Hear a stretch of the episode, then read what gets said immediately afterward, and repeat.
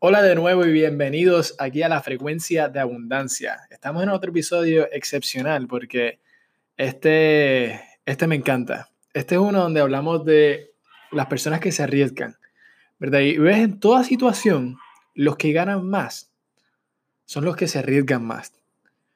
A la larga, si estudias las personas que de verdad, de verdad son exitosas en la vida, vas a descubrir que cada una de ellas, sin duda alguna, sin duda alguna, es que no cabe, no cabe duda que fue una persona que asumió riesgos.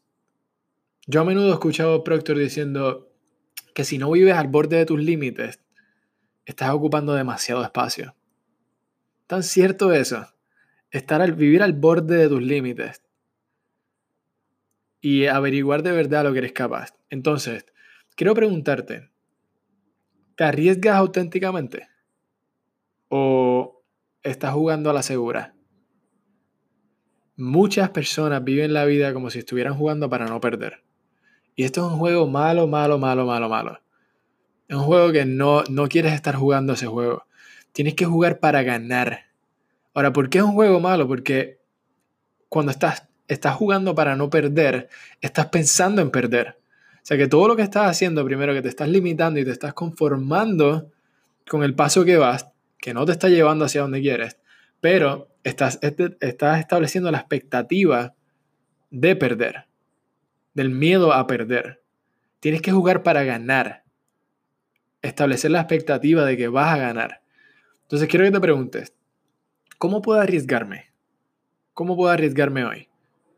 Y, estoy, ok, quiero, y quiero que me entiendan esto, estoy hablando de un riesgo calculado. No estoy hablando de ser tonto, de ser irresponsable, de completamente dejar todas tus responsabilidades irse al borde.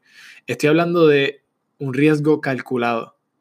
Pero si llegas al punto en que te tienes que arriesgar, hazlo, toma la oportunidad. No juegues a la segura. No te va a hacer ningún bien a la larga. Quiero que pasen los próximos 4 o 5 minutos. Dale 10 minutos, verdad. Porque en verdad esto no se puede pensar suficiente.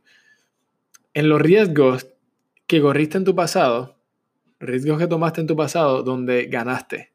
Te arriesgaste y ¡pam! Identificaste algo nuevo tuyo donde ganaste. Te sentiste bien, saliste con la ganancia. Después, observa y piensa en los momentos que jugaste a la segura y de verdad no funcionó para ti. Piensa en esos momentos, ambos extremos.